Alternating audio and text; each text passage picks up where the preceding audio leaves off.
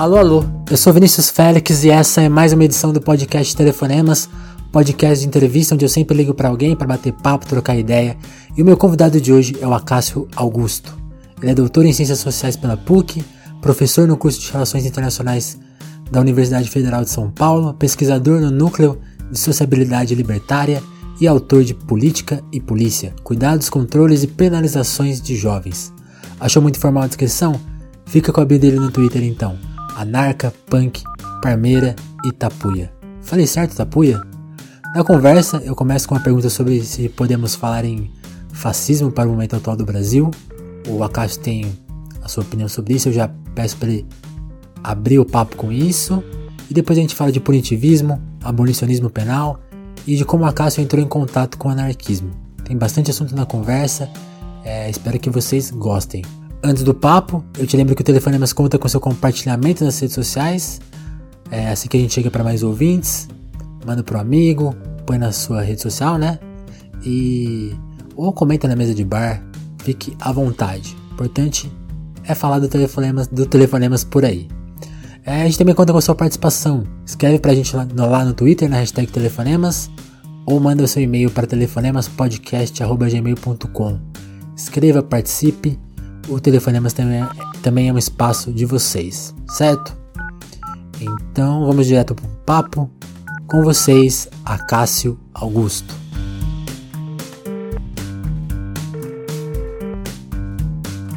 Pegando a visão da grande mídia com o termo fascismo, geralmente ele é ignorado ou ele é muito tratado assim como ah isso é uma coisa antiga isso é uma coisa batida e, e, e velha né tem, tem todas eu, tô pegando muita perspectiva da grande mídia assim e do, e do e do medo que as pessoas têm tanto do termo fascismo quanto da luta do, da visão anarquista então eu queria que você uhum. puxando desses dois desgastes que essas palavras têm na, na visão média a gente começasse aí por, por aí o nosso papo Aí eu queria que você contasse por que, que a gente pode chamar o momento atual de fascista. Cara, então, isso é uma, é uma controvérsia, hum. né? Porque, de fato, é, o termo fascista, ele meio que se esvaziou, entendeu? Tipo, é, eu não lembro quem, em algum momento, falou, por exemplo, na França, é, virou tipo, ah, você é mó cuzão, você é um fascista. é, o texto entendeu? do George virou, Orwell, né? É, virou um termo meio esvaziado. Então, eu até concordo com algumas pessoas que, que, que, que relutam em caracterizar o nosso tempo como um tempo fascista. E, na verdade, isso, isso me incomoda até um, bem antes assim da, da, da eleição do Bolsonaro. Eu, eu, eu tenho prestado atenção nisso desde, sei lá, das manifestações contra o impeachment. Na época, eu, eu, eu morava no Espírito Santo, e a gente chegou a fazer um survey em 2015, numa manifestação dessas. Então, se você for tomar o termo fascista a partir de sua caracterização histórica, é impossível a gente dizer que a gente está vivendo um tempo uhum. fascista. E aí eu comecei a, a, a, pensar em duas coisas, né? Primeiro, como pesquisador, tipo, então qual seria um termo adequado. mais adequado para caracterizar esse momento, né? E segundo, é, é, quais são, então, os elementos que, que, que, que poderiam, no, no, que nos permitiriam a chamar a época é, de fascista. E eu, e eu encontrei duas coisas bastante preocupantes, diria.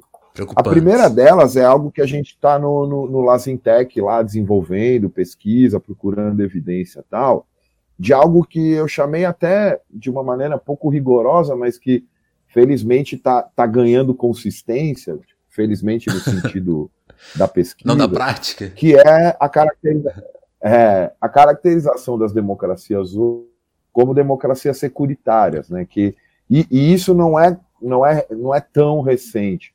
A gente pode pensar que, bom, é, do ponto de vista é, é histórico, é, os governos, né, os estados, sempre é, tiveram como principal valor ou como principal prática o, o, a garantia da uhum. segurança, tanto em sentido estrito de segurança pública ou de segurança internacional, política de defesa, como em sentido amplo, mas que é, de uns tempos para cá, e a gente poderia dizer a partir dos anos 90, a partir, da, a partir do momento em que a ideia de democracia se tornou incontornável, quer dizer, a própria esquerda, por exemplo, num sentido muito amplo, anarquistas, socialistas tal, que tinha uma crítica muito elaborada à democracia, ou que se chama de democracia Abandonou. burguesa, aderiu à ideia de democracia. Né? Isso está tanto, por exemplo, num livro do, do, do Claude Lefort chamado A Invenção Democrática, onde ele faz uma espécie de, de conversão é, à inevitabilidade da democracia como uma prática é, também da esquerda, dos sociais-democratas, como está no famoso livro do Fukuyama, muito mal lido, chamado O Fim da História, onde ele diz que a partir do momento em que se encerrou o período é, de disputa bipolar no sistema internacional entre União Soviética e Estados Unidos, ou entre socialismo e capitalismo, a gente, a, a gente estaria inevitavelmente num mundo onde a tarefa seria aperfeiçoar os mecanismos de, de, de participação tal dentro de um regime democrático que nunca é plenamente democrático, tal. Existe também uma, uma discussão teórica sobre alguns autores como Robert Down vão chamar isso de uma poliarquia no sentido de que ela combina elementos de formas de governo, ela é um pouco republicana, um pouco democrática e assim por diante. Só que é, é, é, a intensificação das políticas de segurança, que de uma maneira muito grosseira se dá no norte do hemisfério é, a partir do, do, chamado combate ao terrorismo, e no sul do hemisfério, a partir do combate ao que se chama de narcotráfico, crime organizado uhum. e tal, fez com que a, a, segurança se tornasse um valor é, é, central né, é, nos governos. E isso já era uma verdade, assim, para o governo Fernando Henrique, para o governo Lula, para o governo Dilma e tal.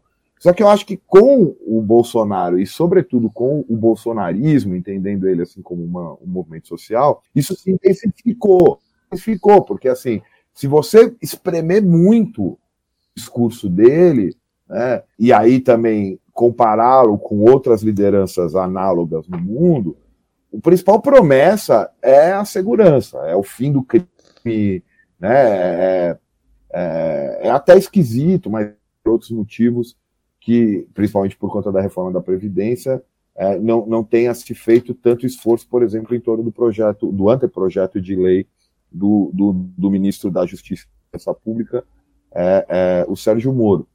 Então, acho que a primeira coisa é essa. Assim. Então, você não quer chamar de fascismo por uma questão de rigor teórico, histórico. Mas... Né? Você precisa reconhecer que há uma democracia de fortes traços autoritários e que tem a segurança no, no meio.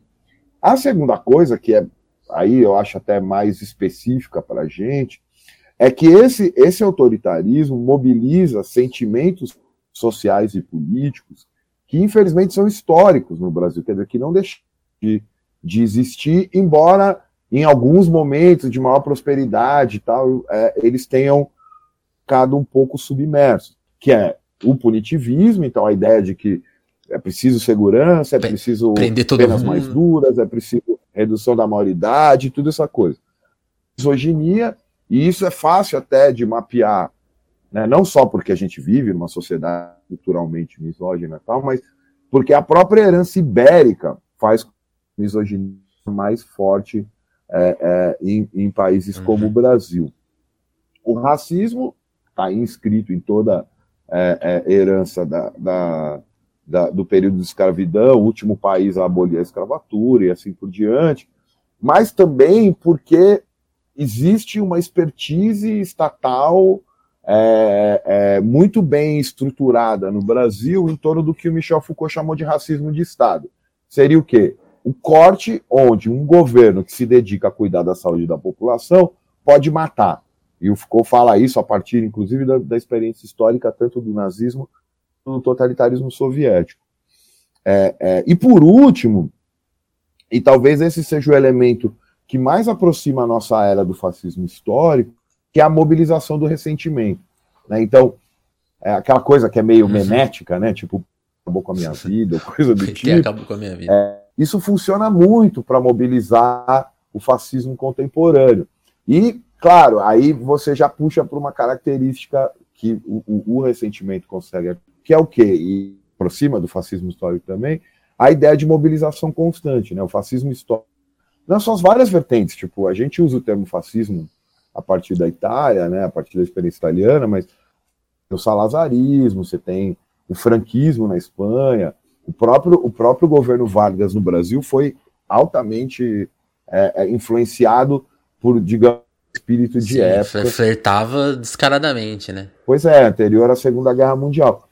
Então, é, é eu diria assim, para concluir, que eu já falei demais, assim, eu acho que enquanto caracterização é de um regime político, é, é, eu tenho usado esse termo derivado lá das nossas pesquisas, democracia securitária, mas que enquanto mobilização, enquanto conversa, enquanto ação política, eu vejo com bastante preocupação que a imprensa e mesmo alguns intelectuais relutem em compreender a época atual como uma época fascista, porque é isso, tem mobilização de ressentimento, tem mobilização constante, tem a ideia de destruição de uma forma de vida, ou se você quiser, a ideia de que só uma forma de vida é, é, é, é, é válida, o, que gera algumas confusões, né? Porque, por exemplo, alguns, uhum. É, alguns textos que eu li que relutam em chamar o, o época de fascismo vão dizer: olha, o nacionalismo, que é uma característica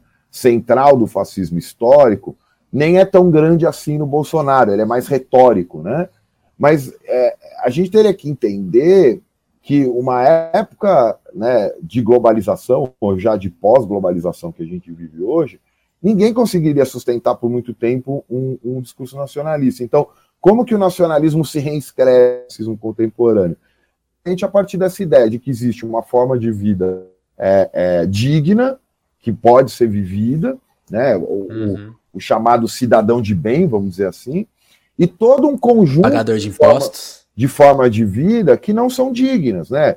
Negros, trans, gays, esquerdistas, Aí, assim, o, o leque de, de, de, de, alvo é muito variado. Então, isso é um. um, um se, se o, o, nacionalismo, a forma política é, é fundamental do fascismo pré-segunda guerra, eu e, e, aí é a partir da, da, da, da, análise do Foucault no Em Defesa da Sociedade, que é um curso dele, acho que de 76, é, o Estado esse, essa decisão, esse corte assassino, estava pelo, por, pela afirmação desse nacionalismo, me parece que nas democracias, onde você tem um mundo inevitavelmente interligado, interdependente e tal, é, é, a, forma, a, a, forma de organizar isso, essa, essa, prática divisória, se dá mais por, por um tipo de. ou por uma forma de vida digna diante de uma forma de vida indigna. E veja, no caso brasileiro, isso foi operado, pelo menos para mim, é, justamente a partir das manifestações, onde se dizia que existia um, um cidadão, é, um, um, manifestante pacífico, que devia ser respeitado, que falava democracia e que queria o bem do Brasil, e um conjunto de manifestantes tidos como vândalos, é, violentos, ilegítimos tal.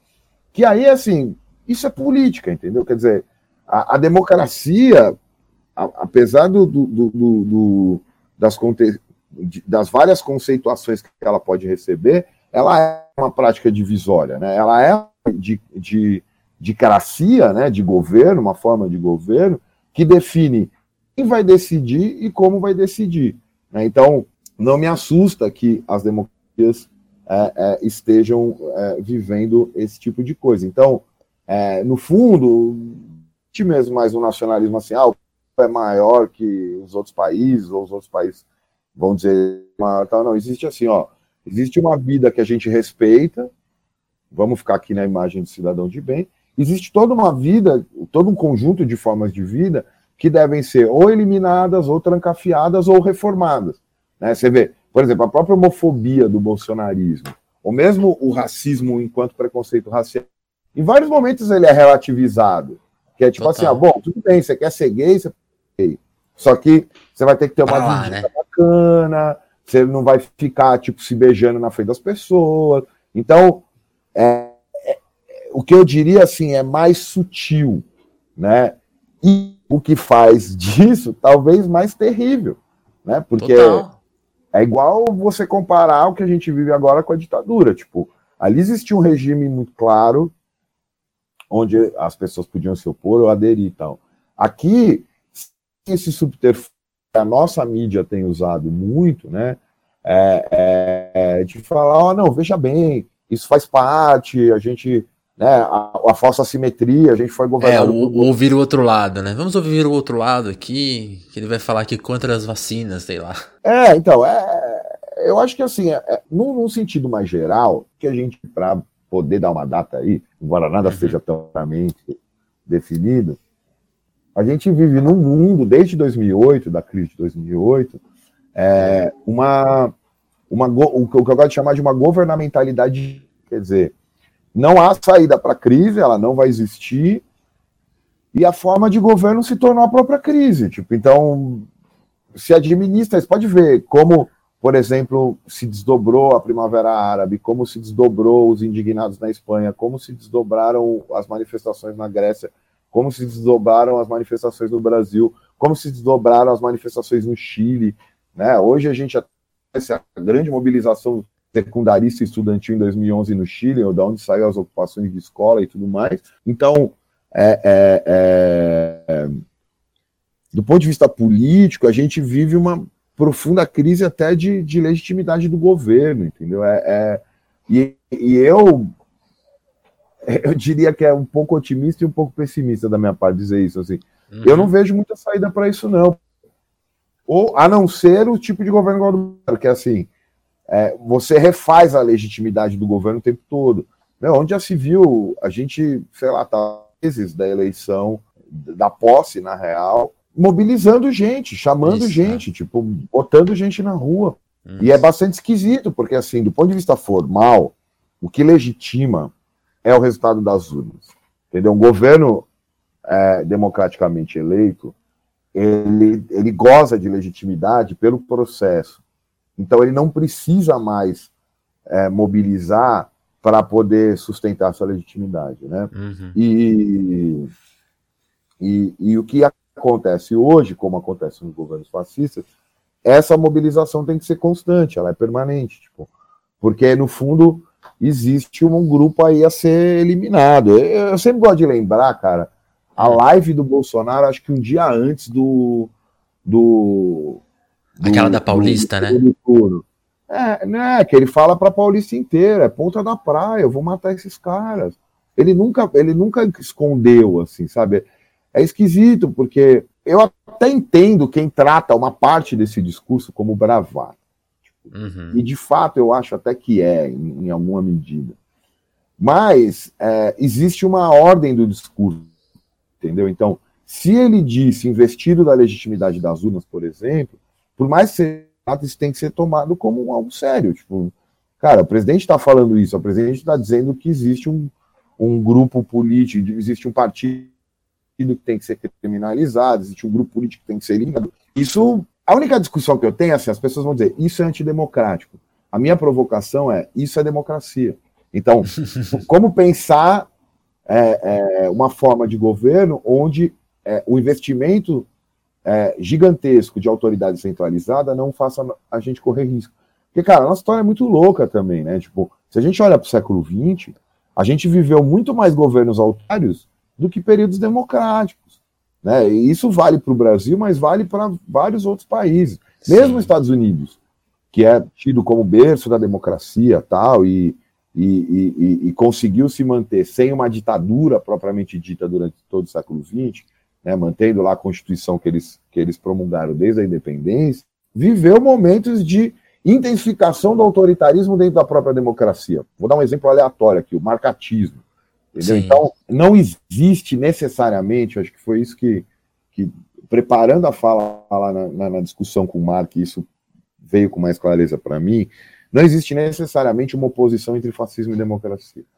Né? Exatamente. É, é, esse ponto que você levantou, é, é, acho que é, é o mais, assim, é o que joga mais luz no tema, quando a gente pensa que a democracia norte-americana que é tratada, né, como essa, esse bem a ser perseguido pela nessa visão de grande mídia mesmo que eu estava te falando, você teve marcatismo, teve a, a questão racial também como política de Estado, uhum. né? É, to, todas essas separações que a gente trata como fascistas estavam ali naquela democ democracia, né? Pois é, é. E a gente valoriza muito o termo, mesmo com esses. Ah, não, isso é só um probleminha pontual. Isso, é, é porque a democracia tem essa ilusão, né? Todo mundo é. gosta de usar a famosa frase do Churchill, veja bem, do Churchill. Uhum. Democracia dos regimes, salvo todos os outros. E muito, muito dessa frase se justifica pela ideia de que a democracia possui mecanismos de freio e contrapesos e mecanismos de, de, de aperfeiçoamento que governos autoritários, é, aos moldes do século XX, não possuem. Né? Então, uma democracia, mesmo quando ela é ruim, ela tem freios. Basta lembrar é, a esperança, por exemplo, da opinião pública na grande imprensa com o próprio Bolsonaro. Qual que era a esperança? O sistema vai moderá-lo. Né? Quer dizer, a, a, o, o, judiciário, o, o, o legislativo, ah, legislativo vai criar os contrapesos. E assim, vamos ser honestos, em alguma medida isso até está acontecendo. Tá rolando. A própria oposição, a própria briga constante dele é, com, com, com o Congresso, principalmente com o Rodrigo Maia, mostra que sim, há um, um, um espaço de moderação. Só que o que está acontecendo é isso está reduzindo, principalmente para quem pensa é, é, numa transformação mais radical da sociedade, ou para quem pensa no espaço de liberdade que já era escasso antes e tem se tornado cada vez mais escasso, está reduzindo o, o, o nosso horizonte, é, inclusive de imaginação política. Então, quer dizer, de repente, por exemplo, em rede social eu acho isso muito louco, né? De repente, o Reinaldo Azevedo se torna um cara ok, porque ele critica a Lava Jato. Ou, ou é, a de hoje, que eu fiquei louco, é assim, ah, então de repente a gente esquece quem é o Arnaldo Jabor e só porque ele xingou o Bolsonaro, ele vai também. Fera. Tá ok. É. É, e, e, e, no caso institucional, assim, por exemplo, o que, que é o Rodrigo Maia? Rodrigo Maia é a direita tradicional do Brasil, é a Arena, entendeu? É, é a Arena que virou PFL e que virou Democratas. Né? É, é a mesma força política tentando puxar é, é uma, uma força nova, né, é, que, uhum. que ninguém esperava e que tenta radicalizar a, a, é, a esquerda, entendeu? a, a, desculpa, a direita, tentar radicalizar a direita. Aí Isso. quem pensa em outro tipo de transformação tem a sua, tem a sua via reduzida. Cara, foi muito louco. Lá, lá em Paraty rolou a treta com. Com Green. Com É, com, com, com, com, com Greenwald. Mais fácil. Greenwald. Greenwald. É, sei lá, vocês devem ter acompanhado, os caras soltaram o rojão e tal. Você tava lá, né? É importante hora... falar isso. Não, tava, tava. A gente meio Você que ajuda a proteger um o homem. Ali. É, é. Mas que ao mesmo tempo, assim, é, é, isso que é esquisito, entendeu? Tipo, poderia ter acontecido muita merda, mas na verdade não aconteceu nada. Tipo, e no fundo, essa coisa da política espetacular tem muito isso, entendeu? É, é impotência pode ser um desastre.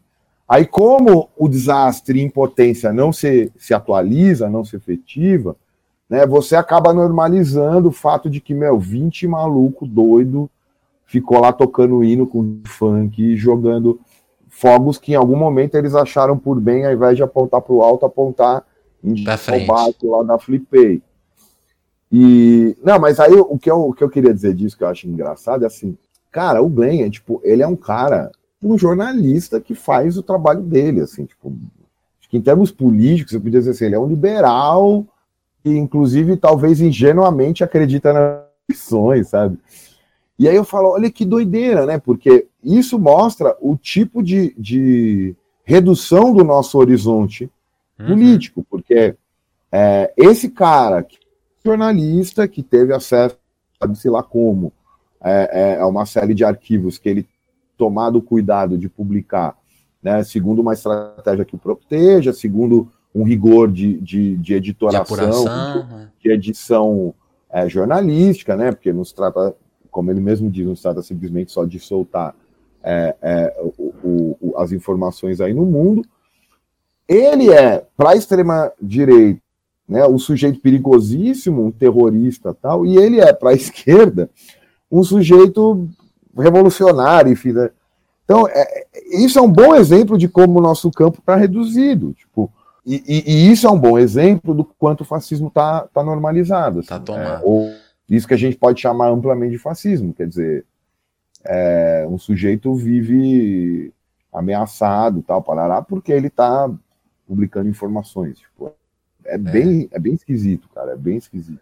É, o, ca o caso do Reinaldo para mim é o, é o, mais simbólico, porque quando estourou aquela história do, do exército homenagear um nazista, eu fui atrás da, daquela história e, e, reconheci que aquele nome, ele não foi homenageado porque ele é nazista, ele foi homenageado porque ele foi morto é, acidentalmente, né? Foi um, um engano ali por um, uma, um, grupo de guerrilha. E justamente esse é. nome, justamente esse nome apareceu como é, é usado como uma defesa assim do, do da, da, dos apoiadores da ditadura, como ó, esse é, esse é um dos inocentes mortos. E aí eu fui ver que assim, ironicamente, o Reinaldo incluiu o nome desse cara numa lista que ele publicou anos atrás, assim, ó, aqui ó, esses, essas pessoas matavam inocentes antes do AI-5. Ele tem essa é, postura de, de fazer essa falsa equivalência antiga e agora ninguém presta atenção nesse detalhe. É, e fora que assim, é, é, bom, é, esse episódio do militar que supostamente foi morto numa ação de guerrilheiros é um episódio mal esclarecido até hoje, Sim. ninguém entraria na polêmica, porque também não, não tenho pesquisa sobre isso. Mas... É, eu tô me baseando na apuração do, é, do Gaspar então, e de outros jornalistas. Enfim, mas a questão é, você lembrou bem, por exemplo, eu tenho um problema pessoal com o Reinaldo, tipo, a época que, que, que a Camila e os 23 da Copa foram presos, Camila é minha amiga, é, ele pediu a cabeça dela na imprensa, tipo, olha, ela é uma professora, ela é professora de filosofia da UERJ, ela é declaradamente uma militante anarquista, mas ela estava apenas organizando uma manifestação de oposição à, à realização dos mega eventos, diga-se, contra sujeitos que hoje estão todos presos, todos arrolados em, em problema de corrupção, é, e ele não hesitou em, em, em por exemplo. Na, é, não, mais que isso, na pior das hipóteses, ele não hesitou em, em, em balancear o que significa ele com o público que ele tem, com o tipo de canal que ele tem de, de atingir as pessoas, né? expor a vida é, de uma professora né, é, em nome do que era o, o, o, o, antipetismo dele e tal, parará, parará, parará, ou que ele, que ele costuma sempre dizer assim, o rigor da lei como que ele se pauta exclusivamente pela lei. Então, é, são exemplos, e a gente poderia dar vários outros, que é o que mais me preocupa, pode chamar de fascismo, pode não chamar, pode chamar de democracia securitária e tal, que é algo que, no fundo, a gente vive desde 89 no mundo que é o nosso de expectativas absolutamente decrescente. Para mim, a frase lapidar, é, é, embora com a notícia da Veja de hoje possa, possa se tornar perigoso eu continuar falando dessa frase, mas é a frase Sinsky, aquele matemático de Berkeley que ficou conhecido no mundo como Una Bomber, que era um anarco-primitivista estadunidense, que ele dizia assim: é, hoje é mais fácil imaginar o fim do mundo do que o fim do capitalismo. Então, é, isso eu acho, assim, do ponto de vista da imaginação política, algo absolutamente miserável. Não vou chamar nem de pobre. Era pobre, agora é miserável. Então, assim, é, a gente tem é, distopias, filmes, especulações, né? O próprio problema do global warming, tipo, nos coloca a possibilidade real do mundo acabar por uma catástrofe climática tal. E falar, por exemplo, contra o capitalismo se tornou algo risível ou se tornou apenas uma espécie de identidade, o que também eu acho bem esquisito, sabe? É uma camiseta, um livro, assim, não existe de fato. É, ninguém em sã consciência hoje diria, não, sim, existe uma possibilidade real do capitalismo acabar. Não, ele, ele consegue se afirmar como algo eterno. E é, e é mais curioso se você pensa que a história da humanidade tem milhões de anos é. E o capitalismo tem o quê? 500, sabe? É, é, é, é, é uma época bem. É, é tudo questão de perspectiva e, de atenção, né? Quando, e aí, quando você falou agora em, em na questão essa coisa, né? Ó, quando, quando eu estou defendendo aqui fulano, o, a questão, por exemplo, da Vaza Jato lá, você tá falando, ah, não, estou falando pela lei, pela lei, pela lei. Você é o cara que tem uma pesquisa sobre a questão da lei, da segurança, essa do punitivismo. Óbvio, não, são, não, não, não tá nos mesmos termos dessa discussão de estou seguindo a lei, mas vamos falar de lei um pouquinho, que você falasse um pouquinho dessa pesquisa, porque tudo isso dá, dá na, nesse conservadorismo atual, né? Tem, tem, tem uma relação muito forte. Queria que você falasse um pouco. Uhum. Por, é, por exemplo, uhum. a questão do abolicionismo penal, que também é outra questão que é muito, acho que mal, pouco discutida na grande mídia. Uhum. Queria que você comentar, assim. Que, que, onde está essa relação, por exemplo, do abolicionismo uhum. penal com a gente tem um, Não, então, um governo conservador tão forte? Sim. Não, então, por exemplo, é, é, às vezes eu entro em umas discussões do tipo, ah, de uma galera, principalmente da esquerda, hum. que fala, ah, 2013 foi o que abriu o caminho para o golpe. Eu poderia até, enfim, eu, eu, acho que eu consigo até compreender qual é o tipo de argumentação, embora eu, eu acho ela falsa. Mas o que, eu, o que eu gosto de dizer é o seguinte: é, a Paulista já era ocupada, por exemplo, por grupos de direita há muito tempo atrás, entendeu? Sei lá, eu, eu, me vem à cabeça o movimento Cansei, que inclusive tinha o Dória no meio da história, que tentou pegar carona na época do que foi a ação penal 470, conhecida como mensalão. Mas, para mim, para falar de abolicionismo e do tipo de, de abolicionismo penal que me interessa, né, é, eu sempre gosto de lembrar que, que acho que é 90 ou 91, devia ter anotado isso. Assim que se promulga o ECA, logo depois da Constituição de 88, é, você já tem um lei na Câmara dos Deputados, é, que eu acho que é um que acho que é 171 barra 92, 93, uma coisa assim, é, pedindo a redução da maioridade penal. Caramba. É, então, existe, não é de hoje, um, um, um sentimento muito forte na sociedade brasileira de que a ordem deveria ser imposta por uma lei mais dura e por um sistema de segurança é, é, mais cruel do que ele já é, com todo o legado escravocrata, e estava ali prontinho esperando alguém dar forma política para ele. É interessante notar que, por exemplo, mesmo o malucão, que é o, o mentor intelectual do governo lá, o, o Olavo de Carvalho, eu já vi ele dizendo isso. Ele, não, mas eu já vi ele dizendo isso e é engraçado, ele fala um monte de besteira, mas isso, de uma certa maneira, ele tem razão. Ele fala: ó, a brasileira é conservadora e não existia um candidato que desse voz para isso.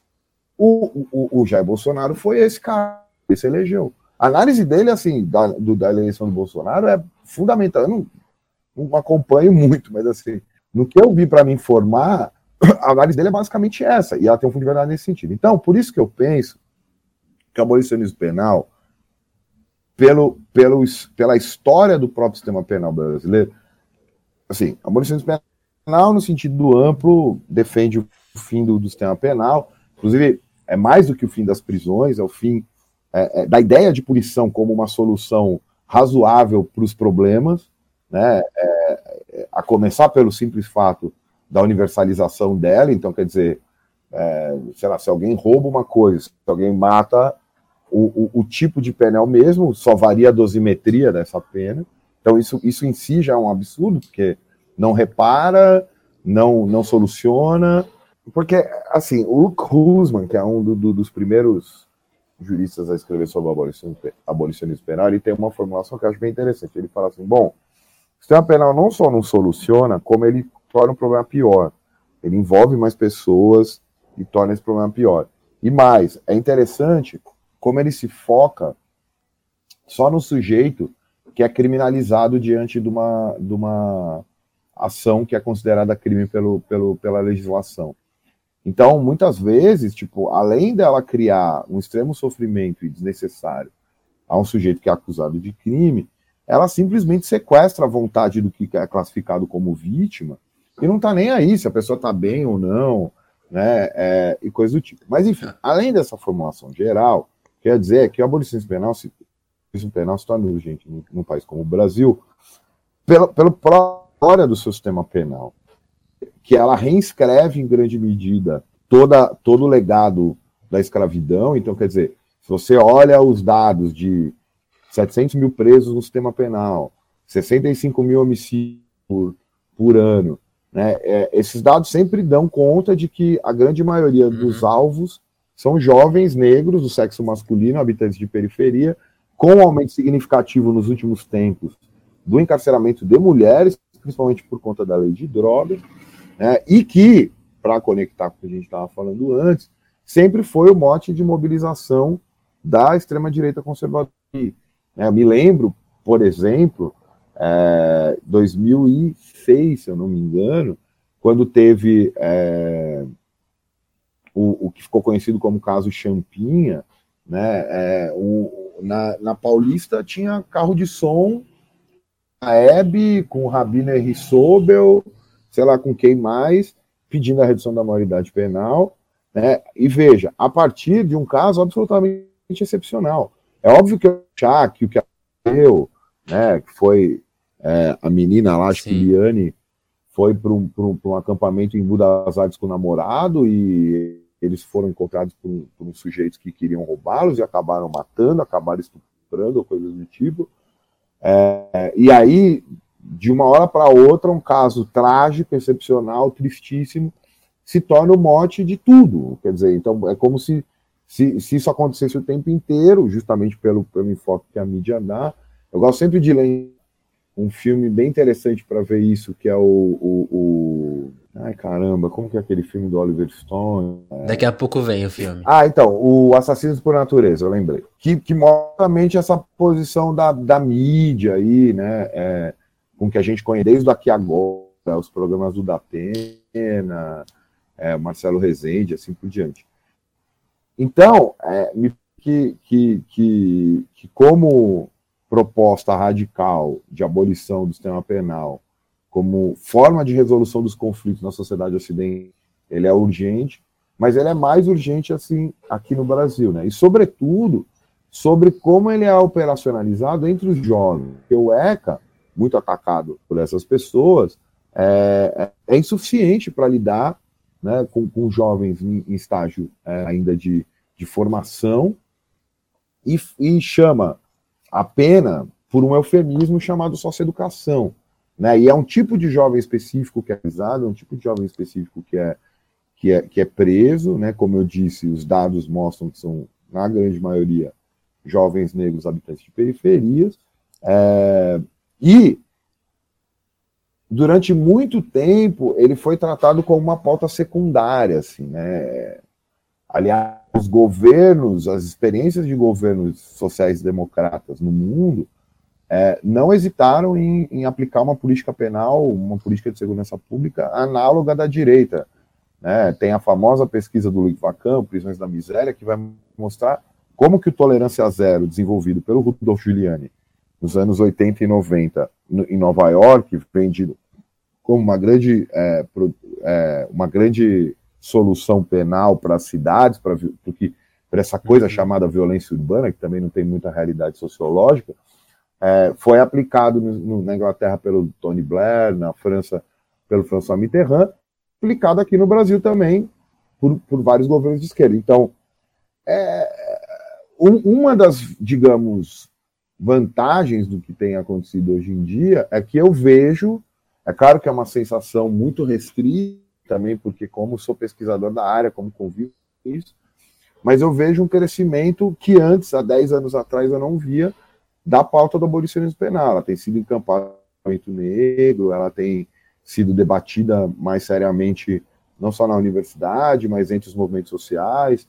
né, entre as, essas mídias novas. Então, quase toda semana, ou pelo menos duas, três vezes por mês, aparece no meu feed algum podcast que está discutindo isso. Então, é, é, é, me parece que um, um ponto central aí para combater essa democracia securitária ou esse fascismo contemporâneo é sim é, ampliar é, as práticas abolicionistas penais e pressionar de alguma maneira que as penas sejam é, é, abolidas. A começar pela própria questão das drogas, né? Tipo, é o primeiro, é, é né? o principal ativo. Então, é no norte do hemisfério, tipo na Europa, nos Estados Unidos, também existe todo um aparato de controle é, do tráfico. Mas, se chamar, isso é uma convenção mesmo, tem um, um, um amigo que é pesquisador, professor na, na Universidade, uhum. Universidade Fluminense, o Thiago Rodrigues, ele tem um, um, livro muito interessante, chama Política e Droga nas Américas. E, e, se formou, desde quando o proibicionismo foi ganhando é, é, é, é realidade política no mundo, no começo do século XX, uma conferência na China sobre o ópio, chamada Conferência de Xangai, é, convencionou-se que os países do hemisfério, do hemisfério sul produtores e os países do hemisfério norte consumidores. Então, existe um controle lá, mas ele é menor da, dos atentados às Torres Gêmeas do Trade Center para cá, o que ativa esse aparato securitário no norte é o chamado combate ao terrorismo. Mas no sul, o que ativa esse aparato securitário é, é, é o chamado combate ao narcotráfico, que é, e que é uma coisa muito doida, porque assim, é uma substância que, sei lá, você não precisa nem ser um revolucionário, qualquer sincero, vamos colocar assim, acharia muito mais razoável você vender isso é, legal, de forma legalizada, a partir de um certo controle sanitário da Anvisa, é, e o que mostra que, no fundo, a, a guerra às é um drogas projeto. não é um fracasso, como muitos autores elas falam, né? Fernando Henrique, cara, as, as drogas, as drogas é um grande sucesso de controle da população negra e pobre, é, de, de, de, de, populações originárias, como acontece na Bolívia, no Peru, é, e que é para isso que ela serve. Porque para deixar alguém, para impedir de usar droga, idade, qualquer pessoa sabe, se quiser usar droga agora, ela, sei lá, vai na escola um lugar, é. Um, Não, e um esse argumento eu acho que ele parece simples, mas eu acho que ele conta toda a história. Quando você pensa assim, ó, o capitalismo usou tudo é, para se justificar. É, né, por que, que ele não, poderia justificar uh, o uso de drogas? É, não. Porque o. É. é, é muito louco, cara, porque, porque assim, a, a, se você pensa, tipo, o narcotráfico, ou o que se chama de, de, de narcotráfico, ele ele é uma espécie de capitalismo estado puro, sabe? Tipo, porque no fundo o capitalismo é uma espécie de rapina, entendeu? Então, até é um debate que às vezes as pessoas têm dificuldade de fazer com quem é contra.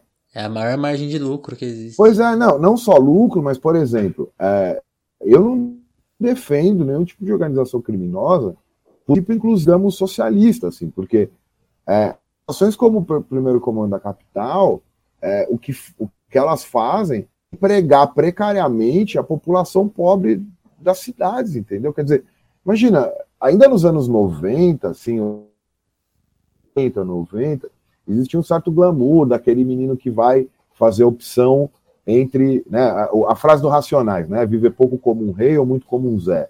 Hoje, uhum. mesmo o cara que trabalha numa loja de, de venda de varejo de, de substâncias ilícitas, ele continua vivendo como um Zé. Ele já nem ganha mais tanto dinheiro com isso, porque a concentração nos helicópteros de pasta base é tão grande que a ponta dos. E isso é muito próprio do capitalismo contemporâneo.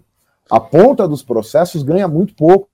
Então, quem planta. Vamos pegar o exemplo da cocaína. Quem planta a folha de coca e quem vende para o consumidor final são os dois que menos ganham. Quem lucra muito com isso? As grandes empresas que dominam a logística né? A, a, a, o transporte, a distribuição. E aí é muito louco você pensar, porque isso, isso acontece, por exemplo, com alimento. Né? as, grandes, as grandes empresas internacionais, mais do que, mais que alimento, qual que é a maior empresa do capitalismo hoje? Né? A Amazon, que não produz um alfinete. Nada. O que ela faz é dominar a rede, é dominar a rede de distribuição. Aí o cara que faz eu, eu conheço muito, eu tenho muitos amigos que trabalham com editoras, com livro e tal. E aí é muito louco. Você pega um livro, tipo, o cara que o cara que escreve não é nada. Ele ganha os, os, as edições lá os amigos dele e o prestígio do teu livro. Só isso. Dinheiro. Zero. E olhe lá. E olhe lá. E assim, mas o cara que livro editora tem uma margem de lucro muito pequena e o consumidor do livro final paga caro. No Brasil, o livro, eu acho o livro um, um produto caro. Muito né, caro, é, acima de 60 reais. É. E aí quem ganha dinheiro, cara? As distribuidoras. Durante muito tempo, isso foi um monopólio das mega stores. Então você teve né, o, a fase áurea da FENAC, mesmo da, da, da, Livraria Cultura, Saiva e tal. E hoje, com o domínio dessas distribuidoras como, como a Amazon, é, é só ela que ganha dinheiro com isso. E ela basicamente tem o quê? Ela basicamente tem a logística de ligar um ponto no outro. Né? Isso acontece com outros serviços também, tipo, coisa do tipo. E o tráfico funciona rigorosamente da mesma maneira. Tem um livro de um jornalista é, italiano chamado Roberto Saviano, que ficou muito famoso por conta do Gomorra, que virou filme e tal, mas ele tem um outro livro que chama 000. Chama 000, que é sobre a cocaína. Sobre a cocaína. Cara, ele mostra isso muito claramente, cara. Ele fala assim, ó, quem ganha é quem domina a logística quem lava o dinheiro. Quem, quem planta e quem vende final só ganha tiro, prisão, né? Então, a organização dos interesses é muito claro e, é, e, e foi isso que eu quis dizer com o tráfico ser uma espécie de, de, de, de capitalismo estado puro, porque ele não precisa responder a nada, ele não precisa é, é, ter nenhum tipo de responsabilidade, justamente porque é ilegal. O que, o que mostra que os interesses que são mobilizados em torno é, da proibição nada tem a ver com de pública, nada tem a ver com livrar as nossas crianças do maldoso traficante que fica no carrinho de na esquina em frente à escola para corromper a nossa juventude e transformá-la é, num maconhista, gaysista, esquerdista ou coisa do tipo. E é muito. Acho que, eu acho muito angustiante acompanhar esses cenários acontecendo ao mesmo tempo, né? Você vê o governo conservador no poder, e quando a gente fala dessas, desses processos do capitalismo, você. Eu tava no shopping ontem e aí você vê, a livraria tá fechada. Uhum. A, o, o, os, os, restaurantes de, do, da parte de alimentação estão tomados por é, mo, é, motoqueiros do iFood, do, desses Rap 10, Rap, uhum. que estão lá indo buscar as coisas, porque eles estão nesse serviço aí. Também é um super desgaste, né? É. Também é, é, é, é, de novo a empresa que to, conta da, toma conta da distribuição, né? Que não produz nada. Pois é. Não, a gente, e isso vai criando um vazio, né? Porque você vai num lugar. No, no, no... Olha que absurdo, né? O, o, o, espaço público que é o shopping, que já tem todas as suas contradições, já tá morrendo também. Claro. as lojas é, perderam é, sentido. É, voltando um pouco na nossa conversa, eu penso que a gente está vivendo de 2008 para cá, não análogo ao que foi no final do século XVIII ou no começo do século XX, mas a gente está vivendo de 2008 para cá um período revolucionário. Que como todo período, ele pode bandear para uma transformação é, interessante de vida livre e tal, mas que infelizmente, pelo menos de 2015 para cá, tem mostrado que, que a adesão tem sido a solução autoritária. Exato. Né? Porque não é só o, o, Bolsonaro aqui no Brasil, embora é outro motivo de, de que, que me deixa preocupado com a imprensa nacional. Né? É, eles ignoram que o. o e, e assim, eu estava agora com o, o, o, Mark Bray, ele é pesquisador, estava nos Estados Unidos, professor universitário, estava também com o Brian Adina da Crime Think, quer dizer, eu estava com dois, com três estadunidenses que eles concordaram quando eu disse isso, pelo pouco que a gente expôs e tal. Uhum. O projeto do, do Bolsonaro é muito mais radicalizado do que, por exemplo, do Trump. Ele está muito mais constrangido lá, o Trump, por uma série de coisas. Por exemplo, constrangido por uma imprensa que faz oposição aberta a ele, Sim. É, do que ele aqui. Mas, enfim, guardadas as proporções de, de intensidade, você tem o Trump nos Estados Unidos, Bolsonaro aqui, o Victor Orbán na Ucrânia, você tem o Matteo Salvini na Itália, a, a, a, o que se chama de centro-direita acabou de derrubar a Siriza lá na Grécia, é, mas com, com um sujeito que tem extremo apoio de grupos extremados lá, inclusive grupos abertamente neonazistas como a Aurora Dourada. É, você tem o, aquele, o das Filipinas, o do, nas Filipinas. Você já tinha um sujeito como Erdogan, que é, há uma onda é, autoritária que está no mundo inteiro, e a que eu faria também para conectar com o começo da nossa conversa é essa onda aprendeu a existir dentro dos mecanismos formais. Então, é, por exemplo, em algum momento eu, eu tenho receio de, de repente, sei lá, os milico decidirem acabar com a brincadeira. Né? Daí eu paro para pensar bem, eles nem precisam fazer isso, eles estão no governo, eles. Dá para ser. É, é e outra, né? Basta a gente lembrar, o próprio golpe militar de 64 foi um pouco isso, ele né? Se deu em nome da democracia. Ele se deu em nome da democracia. É, é, é, o que se diz hoje, né? Ele, ele, ele, ele aconteceu para livrar o Brasil de virar um cubão. De, é, e, e, eu penso muito isso na, na, questão da percepção. Quando a gente tenta falar assim, ah, mas como que as pessoas na época não perceberam? Cara, a gente não percebe hoje. Você, é, você é. consegue ter a percepção clara que foi um momento de, um momento de exceção quando você olha para trás. Você fala assim, ó, morreram tantas pessoas por esses motivos. Não, outra, muita gente percebeu, né? E não foi ouvida, ou foi calada. E, e é, é, bem difícil. Esse ponto que você falou eu acho mais importante, porque na sua palestra, na sua, na sua fala, não foi uma palestra exatamente, mas ali você, quando você recuperou a história do antifascismo no Brasil, uhum. eu senti esse, esse com, é, como que fala, essa repetição, né? Em todos os momentos que ele apareceu mais fortemente, desde a sua origem. Que é assim, é uma denúncia muito prévia, né? Ó, tá acontecendo isso, vamos atentar para isso, vamos atentar para isso.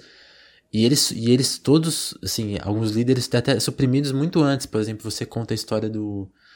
Tinha campo de concentração no Brasil antes do nazismo. Tinha. Que, que você contar, eu queria que você contasse um pouco dessa. De como uhum. o movimento tem essa denúncia sempre anterior a, a coisa desabar de vez, assim. Ah, cara, eu, assim, se for para falar do, do, que, do que da conversa lá no Tapera, é, o que eu queria chamar a atenção é que existiu no começo do século XX no Brasil um movimento operário marcadamente anarquista, bastante profícuo e que soube apontar para todos os riscos que estavam se correndo naquele momento. Né? É, e que ele tinha uma, uma, uma expressão é, social, popular, muito maior do que tem hoje. Então, quer dizer, os anarquistas conseguiram fazer a maior greve geral ainda da história do Brasil, que foi em 1917, e eles tinham centros de cultura, escolas próprias, é, é, que eram as escolas modernas, ateneus, jornais vários, assim, é, que circulavam entre os trabalhadores, e que estava todo mundo ligado num clima que também era uhum. de época, né?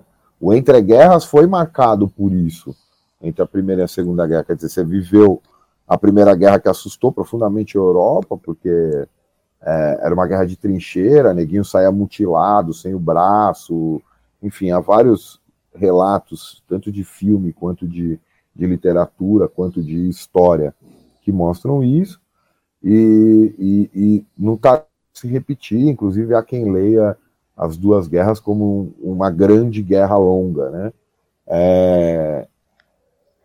Mas é, isso é o problema da democracia, isso é o problema do princípio de maioria da democracia, isso é parte da crítica que os anarquistas fazem à democracia. É, essas soluções autoritárias sempre encontraram adesão. Né? Existia uma grande é, adesão popular. Bom, o governo Vargas nem se diga, né? Ele, ele fez parte disso que se chama muito é, genericamente de populismo. É, a, de, a, ditadura civil-militar no Brasil de 64 a 85 também tinha apoio, como tem hoje. Eu costumo dizer, ó, nossa tarefa é muito, é muito dura, são 58 milhões de pessoas que votaram Bolsonaro. É, é, ela é assim, ela é dura e não é, né, ao mesmo tempo. Eu, logo no dia seguinte da vitória dele na eleição, os estudantes das ciências sociais lá da, da PUC me chamaram para participar do debate, tipo, no calor da hora do resultado, né? E a primeira coisa que eu consegui falar lá é o seguinte, ó, o Brasil tem 204 ou 207 milhões de habitantes. Então, grosso modo, é, votar mesmo com simpatia explícita, né? Porque daí também tem isso, né? Não, eu não acho muito assim. Eu acredito que as pessoas podem mudar de ideia, mas se alguém votou no Bolsonaro, algum tipo de simpatia a né? toda essa desgraça que ele representa, a pessoa tem. Então, tem uma boa notícia que é, comparado a 204 milhões de habitantes, é só um quarto da população que expressou adesão a isso. Todo o resto está fragmentado no amplo campo aí de várias posições políticas. Né? Mas de outro, é uma notícia terrível: 58 milhões de pessoas que, que expressam um mínimo de simpatia. Assim, não precisa ser o bolsonarista truzão, não. Assim, pode ser o cara que assim que votou porque o PT não dá mais, sei lá. Mas o fato do sujeito ter não ter nenhum tipo de Já receio é um problema, com isso mostra que é a, é, a tarefa de, de, de, combate a isso é, é gigantesca. E o que eu defendo é isso não foi inventado com Bolsonaro, infelizmente. O Brasil é uma sociedade extremamente é, é, violenta, extremamente autoritária, e há todo um campo de pesquisa que pode demonstrar isso do ponto de vista histórico, sociológico e político, né? Quer dizer, a, a, o gosto pelo, pelo grande líder autoritário, ele, ele aparece e reaparece o tempo todo no Brasil, né? A própria eleição é esquisita, se se for ver. Quem eram as alternativas ao Bolsonaro, entendeu? Era o Ciro, era o Haddad, talvez o Alckmin no começo. É um bando de homem branco, rico. É, então, acho que isso faz parte um pouco também da, da do erro, né, em deixar isso acontecer, né? Ela não viu que coisas que eram muito importantes estavam é, sendo tratadas como secundárias, né, como os quatro pontos lá que eu apontei, que, que para mim parecem os traços mais fortes do bolsonarismo no Brasil, que é punitivismo, a misoginia, o racismo e o ressentimento. É, ele não, não quis fazer isso uma oposição real, porque, cara, nenhuma transformação social acontece, isso para mim é muito claro, sem uma transformação nos costumes, entendeu? Quer dizer, se as pessoas não mudam o modo de vida delas, nada vai acontecer. Não é, não é elegendo um sujeito que você vai, conseguir fazer com que isso aconteça. Eu gosto muito, eu andei falando errado essa frase, porque eu achava que eu tinha lido isso numa, num livro do Comitê Invisível, Faz e parte. aí depois me corrigiram, é, é, no, no, é um texto do, da, da, Crime Think, né? Que eu acho uma frase bem interessante. Você tem uma vida de merda, você vai fazer uma política de merda. Então, no fundo, o Bolsonaro, ele é que tá. Eu gosto de tratar o, o Bolsonaro menos como menos, menos como causa do que a gente está vivendo, mas como efeito. Total. Embora a relação de causa e efeito é sempre uma relação ruim. É.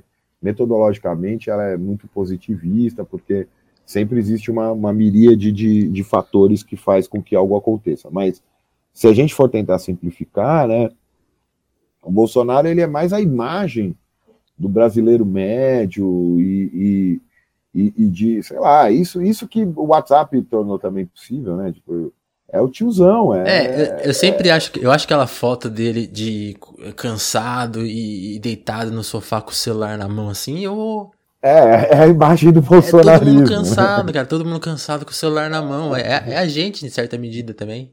É, é, pois é, então. Então, se a gente não começar a pensar na produção de uma vida a outra, né, de uma vida a partir de outros prazeres, de outros costumes, de outra maneira de tocar e lidar com a vida. O círculo tá fechado. É, vai fazer o quê? Sei lá, vamos pegar, vamos, tá achando que a gente tá vivendo um período normal. Então quer dizer que se tudo correr bem e, sei lá, o Haddad ou qualquer outro candidato da esquerda ganhar né, no próxima eleição, tá tudo resolvido? Não tá. Não vai estar tá tudo resolvido em nenhum momento, né? A vida é briga, a vida é luta, então resolvido mesmo só quando você morrer, mas é, mas assim, mais importante do que criar é, volume político partidário para combater o Bolsonaro, a gente precisa criar espaços, é, precisa criar práticas, formas, jeitos, afetos que, que sejam é, é, é, que desviem do que é o Bolsonaro. Porque um problema forte, eu acho que é isso, assim. Do mesmo jeito que é, é, é, é perigoso normalizá-lo, também é perigoso torná-lo o nosso. Único inimigo. O nosso. É, o nosso sentido de vida, vamos dizer assim. Porque também acho isso, entendeu? Tipo, por exemplo, é, essa coisa que ele opera, principalmente em rede, né? Cara, é incrível. Tem meses que ele pauta tudo que se fala. Ele fala da cadeirinha, todo mundo fala da cadeirinha. Fala do filho, ele fala do diplomata. Filho dele, todo mundo fala do filho dele, né? Então, e, e, e, às vezes eu falo, porra, cara, eu tenho tanta coisa importante para me preocupar, eu. Né? Se bem que isso, eu acho que vai além do, do Bolsonaro. Isso vários estudos já mostraram a dinâmica de rede, né? Tipo, quer dizer, se você colocar lá no seu Twitter assim, ah, nossa, eu conheci um cara incrível, ele era muito legal. Nossa, ninguém vai dar bola. maravilhosa com ele e tal. A gente vai. Mas você fala, eu conheci um filho da puta que me xingou, tá. Então, é, você vê, começa por aí, entendeu? Quer dizer, por que, que a gente vive maior parte da nossa vida dentro de um lugar que mobiliza esse tipo de afeto reativo? Então, quando chega alguém e consegue catalisar esse ressentimento, já é tarde demais. E, e sabe o que eu acho irônico? Eu sempre. Essa é uma briga minha, assim, no Twitter, por exemplo. Eu sempre vejo assim. as pessoas vão criticar e dar o famoso RT crítico, né? Aqui, olha que, que absurdo que uhum. ele disse. E você tá lá estimulando aquele. O algoritmo fala, ó, oh, isso aqui é relevante, isso aqui é relevante, isso aqui é relevante. E aí, e aí pois é, pois é. Você o que tá eu achei engraçado é que esses dias o próprio Eduardo Bolsonaro tweetou. Se, aí ele, ele tweetou alguma coisa assim no sentido. Se vocês continuarem dando moral pro meu irmão, o Carlos, no caso, logo vocês vão eleger um é. vereadorzinho de merda, entre aspas, em presidente. Aí uhum, ele falou assim, uhum. que é o que vocês fizeram com meu pai. Uhum. tipo, eu fiquei. Gente, até eles discutem em, em público a estratégia. E, e, as pessoas continuam reproduzindo isso. Ó, oh, ninguém questiona claro. a falta de diálogo, a falta de espaço para conversa. Todo mundo quer priorizar a mesma lógica de, de, de velocidade deles, de tipo de conversa. E que é uma lógica, lógica pobre. pobre, uma lógica reativa. É uma vida de merda, entendeu? É uma... Porque imagina, imagina se sua vida for, cara, ficar o tempo todo falando contra alguém. Que triste, mano. Que vida triste, sabe? Que vida boba. Aí você só vai fazer política boa. Tanto é que, assim, uma das brigas que eu arrumo é. Eu tenho uma teoria de que existe todo um olavismo de esquerda. Uma galera que é, tipo, maluca, autoritária, e que só troca o cor da camisa, entendeu? Porque a maneira como ela se move, a maneira como ela lida com a vida e com as pessoas é, é igualzinho. É, eu penso muito isso. Essa discussão que teve de podcast recente sobre meios meios deles serem feitos e, e lógicas, eu fiquei pensando muito isso, porque quando eu tive a ideia desse podcast, eu pensei justamente nisso, assim, ó, vamos conversar numa conversa que tenha o silêncio, que tenha o, o desengano, que tenha a ideia errada, porque você é importante você ouvir é, as coisas sendo construídas, ou, ou você tirar um tempo para ouvir as ideias, e, e, não tentar aprender tudo numa lógica de, de PowerPoint. E você falou uma palavra maravilhosa, assim, que é, que é insuportável, e que eu acho que a resistência, hoje, a tudo que a gente está vivendo, passa muito por essa palavra, que é o silêncio. O silêncio é insuportável. As pessoas não ficam em silêncio, as pessoas não é, é uma coisa doida, porque é uma sociedade de hipercomunicação, então você precisa o tempo todo estar tá falando alguma coisa, tá comunicando alguma coisa. E aí é isso, aí entra nessa lógica doida de engajamento que elegeu o Bolsonaro. Ah, Cássio, você mesmo falou. Eu, eu, eu separei um monte de tópico pra gente, pra gente falar aqui que acho que já estouramos o tempo, mas tinha perguntas assim: o que é anarquismo? É. O seu encontro pessoal com, a, com, a, com o anarquismo? E... É, isso é fácil, respondo rápido: punk. Punk. é, eu encontrei anarquismo no punk. Na verdade, eu tenho dois momentos de encontrar hum. anarquismo. Encontrei anarquismo no punk e primeiro uma coisa visceral, né, de ser contra a polícia, a escola, a igreja, a família, tal. Tudo isso que é bem saudável. é, é, é, e aí eu fui descobrindo na verdade, por causa de um professor do ensino médio, né? nem era ensino médio na época que chamava, mas enfim, o Hopper, que era meu professor de história no, no, na Escola Técnica Estadual Albert Einstein, ali na Casa Verde, é, Zona Norte de São Paulo, que me deu um livrinho dos grandes escritos anarquistas do Woodcock, e aí isso circulou um pouco dentro de uma certa militância, que eu passei pelo Comitê Zapatista, por algumas organizações embrionárias de luta popular anarquista, e aí depois, assim, mais fortemente, mais consistentemente, quando eu entro já com 22 anos na PUC de São Paulo fazer ciências sociais, justamente porque lá existia um, um semestre inteiro de anarquismo com Edson Passetti, eu falava, cara, eu quero ir porque eu quero ver aula com esse cara. E aí ele me convida para participar do, uhum. do, do NUSOL, Núcleo de Sociabilidade Libertária, que é o núcleo que ele coordena lá. E de lá eu tô, acho que 15, 16, 17 não, anos. 2002, 17 anos lá. É. Não, então, tá certo, eu acho que te agradecer. No fim, agora cortou muito, assim. Eu não vou nem pedir para você repetir. Vou me desculpar com isso. A conexão começou, piorou de repente.